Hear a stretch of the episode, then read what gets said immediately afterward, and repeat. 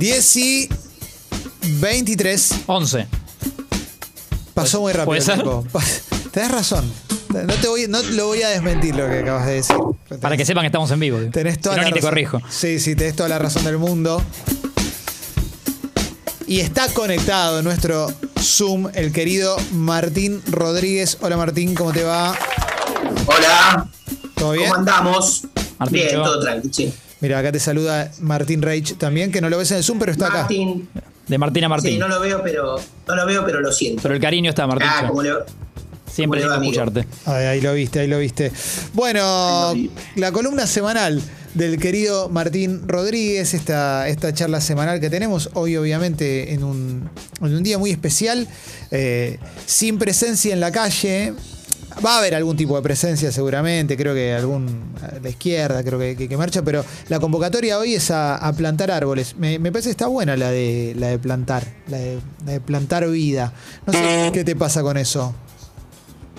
No, es verdad, es la segunda vez que no hay marcha porque el año pasado nos agarró ahí recién y fue más, más escueto la consigna que era pegar, colgar, colgar este, pañuelos. Todavía hay, en la ciudad por lo menos se ven en algunos balcones pañuelos de blanco. Me parece bien, me parece que las ceremonias o las rutinas son, en el caso de la, de la memoria y cada 24 de marzo, son una invitación a, a la reflexión. Me interesa más lo que pasa en zonas eh, digamos, la militancia tiene su, su liturgia, ¿no? Sí. Pero a lo mejor este, lo que pasa o lo que se puede desarrollar en las escuelas, en, otros en otros ámbitos, digamos, Sí. este, en general me gusta. El caso, por ejemplo, una de las políticas que a mí más me, me conmueve eh, es la, y se hace mucho en la ciudad de Buenos Aires, se hace también en algunos municipios de Gran Buenos Aires, supongo, así a ciegas, que se hace en algunas ciudades de la- del interior, que es la colocación de baldosas.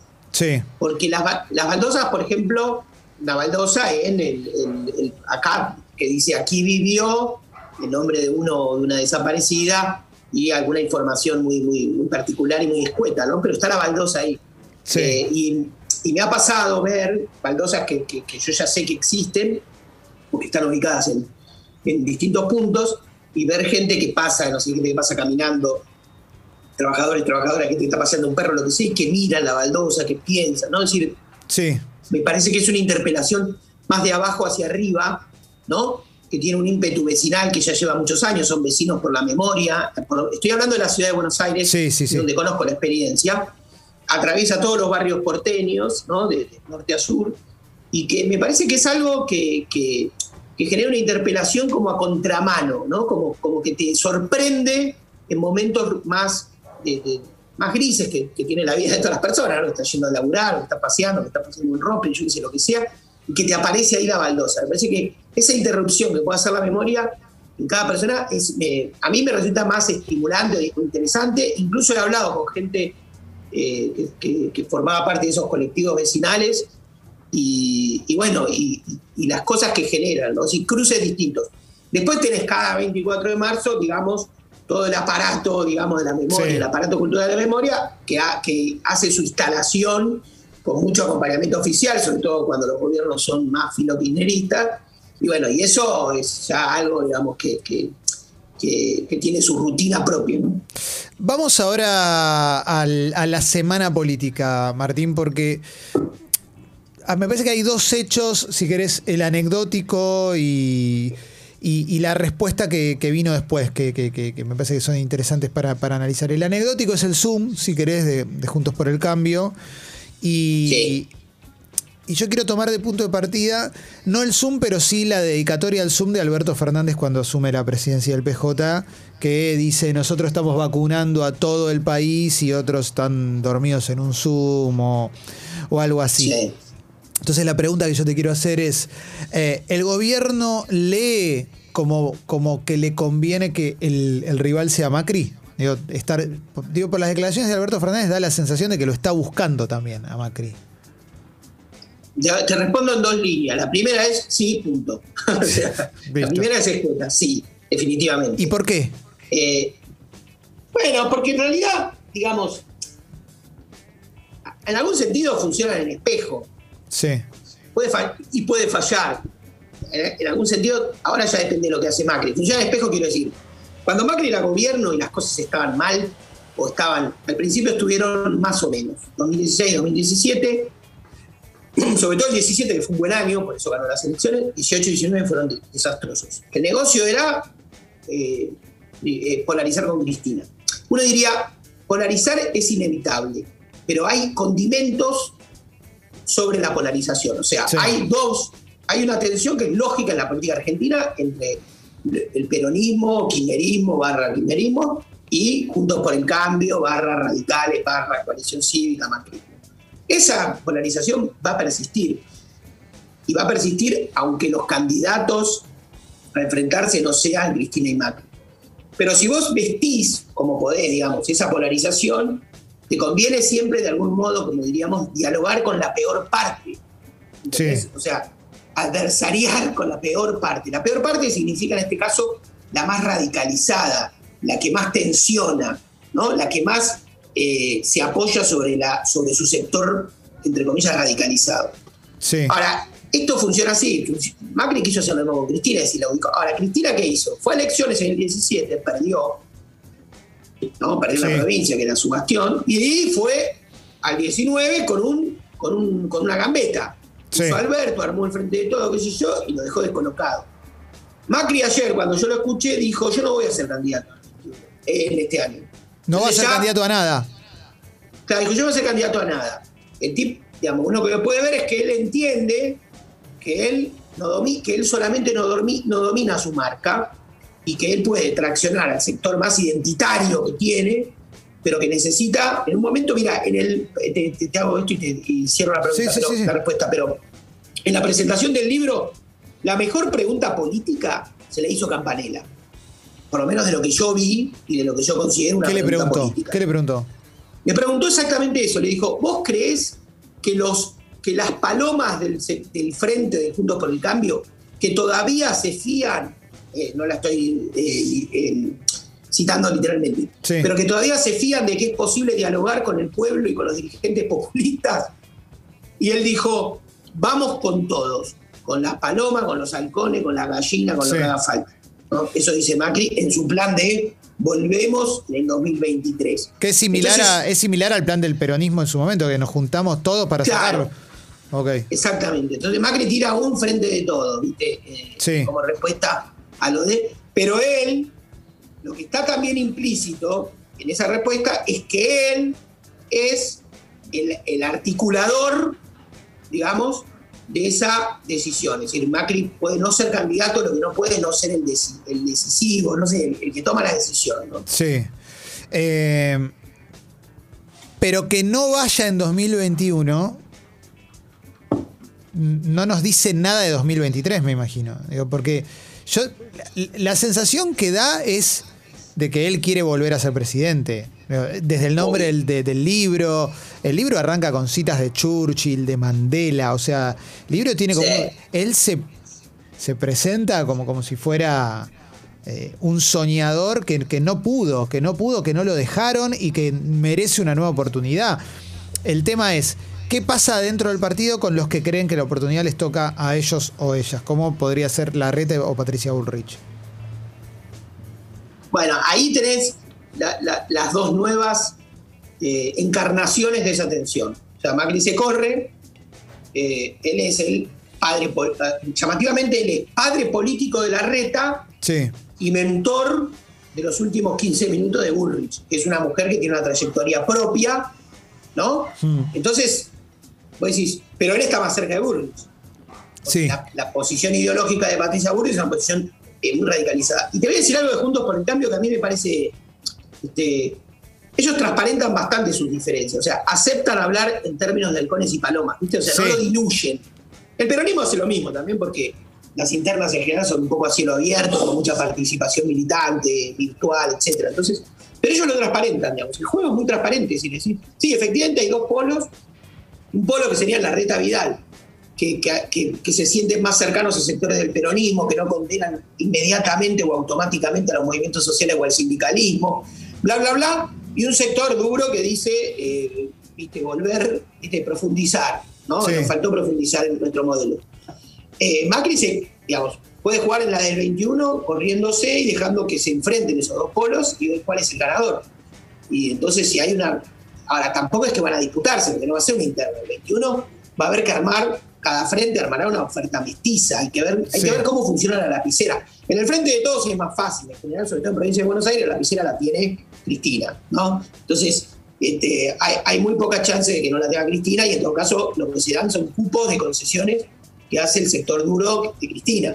Sí. En este caso vamos a ver cómo se arma. Además, ellos son más fuertes en capital. ¿Quién- La reta va a poner un candidato propio. ¿Quién va a poner un candidato en la provincia? Se habla de Santilli, que migra de capital a provincia como candidato. ¿Y qué? Burrich en la capital. Y Burrich tiene un resultado asegurado. porque La capital se gana para el Sí. Cambio.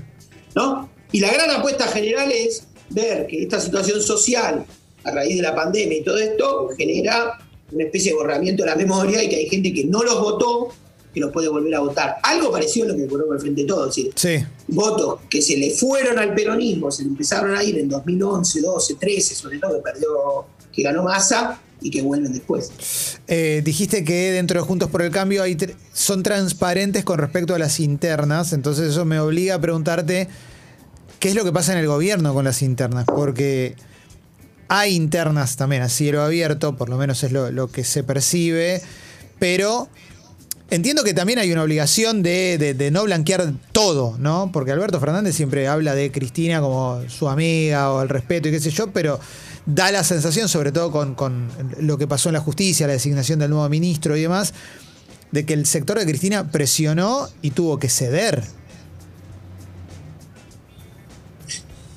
Sí, digamos, lo que pasa es que una interna durante un gobierno es distinta a una interna eh, Sí. para la elaboración de una oferta electoral. ¿no? Sí. Es distinto. Es decir, durante el gobierno es durante el poder. Y está atravesado por intereses, te diría, que son de todo tipo. Vos- ¿cuáles, la- ¿cuáles son? Son capas de internas. Sí. Política de subsidios, política de tarifas, política energética, eh, la discusión de la hidrovía y obviamente vos haces hincapié en algo que es muy central que es la discusión judicial, Sí, ¿no? Entonces, son capas y capas de internas, no hay un solo actor. ¿Cuántos actores hay? Si obviamente hay un actor central, central, que es Sí. Cristina, y, el- y después hay otros actores. y también Massa tiene loteada una parte del poder donde juega. Están los, los sindicatos, sindicalismo argentino, que, digamos, no te olvides que hay todo también de fondo, muy lento, una discusión sobre el sistema de salud, en el cual sí, los sindicatos participan, el sindicato, eh, perdón, el sistema de salud argentino es un, es un sistema tripartito, es decir, tienen sistema público, obras sociales y prepagas. Las obras sociales son, diríamos, una herramienta central en el sistema de salud argentino en un momento de pandemia, cuando hay una cepa, digamos, lo que viene son más discusiones sobre eso. Entonces yo te diría que las tensiones de un gobierno son mucho más complejas que la cristalinidad de las tensiones solamente ideológicas, ¿no? Claro. Por un lado. Por otro lado, permanecen las tensiones ideológicas en el gobierno. Está claro que hay como, no diría, hay dos polos. Hay un polo más, más ligado a Cristina y un polo más ligado a Alberto. Última pregunta que te quiero hacer tiene que ver con cuando Alberto Fernández sale a, enfrentarse públicamente con Macri o a, declarar sobre Macri. En general las declaraciones suelen ser del estilo de ellos hacen tal cosa, nosotros estamos vacunando a todo el país, nosotros tenemos vacunas. Y no está pasando. Digo, más allá de que no es su responsabilidad del todo, por supuesto, porque los laboratorios no están dando abasto con todo lo que se pide de vacunas eh, a nivel global y demás. Digo, en ese sentido, vos podés pro- eh, proponer o, o prometer que vas a tener un plan de vacunación con X cantidad de vacunas, pues lo arreglaste con un laboratorio, el laboratorio después te dice no, no la tengo, listo, te quedas afuera, por lo menos se te atrasa y demás pero sigue siendo un eje de campaña, algo que en definitiva termina siendo incompleto, más allá de la responsabilidad y que, en- y que además se mancha constantemente con estos casos que van apareciendo de le dieron la vacuna a Pirulo en tal lugar porque era amigo de tal. Eh, ¿Te parece inteligente que siga, que siga diciendo eso, que siga siendo su eje de, presentación? Nosotros estamos vacunando al país cuando la situación es tan desprolija por motivos propios y ajenos. Mira, el otro día, el día que Macri habló, Sí. fue la semana pasada en la presentación de su libro, eh, Alberto Fernández hizo una, hizo una, una cadena. Ese día se cumplió un año de, de la primera eh, la primera ASPO, ¿no? La Sí. primera del lanzamiento de la cuarentena en Argentina, que recordaba un momento donde se iniciaba una gran popularidad de Alberto, que luego se fue, fue disminuyendo. En ese momento, el, eh, el otro día, Alberto hizo un reconocimiento bastante claro de la dificultad de acceso a las vacunas. Sí. ¿no? Dijo, es un problema global, que es cierto. Eh, Si uno mira lo que dice la OMS, eh, a la OMS no es un organismo en el que se fía todo el mundo, pero se está planteando exactamente eso. Totalmente. Que hay una desigualdad tremenda en la distribución de vacunas. Que hay países ricos que compran más vacunas que las que necesitan, que los contratos que se firmaron entre otros países con, con laboratorios no se están cumpliendo, etcétera, etcétera, etcétera. O sea, hay tensiones entre Italia y Australia, si no es que, no es que está Ghana ¿no? pidiendo vacunas que se, que se consumen en Alemania. Sí, hay, sí, sí. hay asimetrías hasta horizontales. Entonces, el reconocimiento está hecho. Después la respuesta fue, porque un poco a cuenta gotas están saliendo, hoy después salió un avión más a buscar vacunas en Rusia, es decir, están medio que yendo con el changuito a ver qué juntan de vacunas y está un poco funcionando así en el mundo. Y en la provincia de Buenos Aires se lograron un millón de vacunas, ¿no? Y entonces eso- esos resultados se sobredimensionan un poquito, se muestran, se sobrenarran, si quieren, en la escasez, porque efectivamente hay una escasez.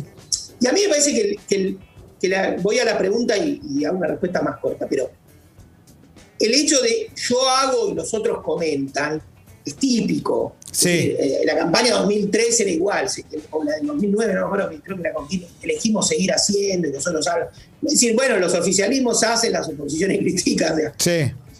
Eso ocurre siempre. También la campaña del macrismo era esa. Nosotros, nosotros hacemos mientras otros hablan. Ellos le votaron para hacer, los otros los, los votan para que critiquen, ¿no? O sea, en ese sentido hay un juego.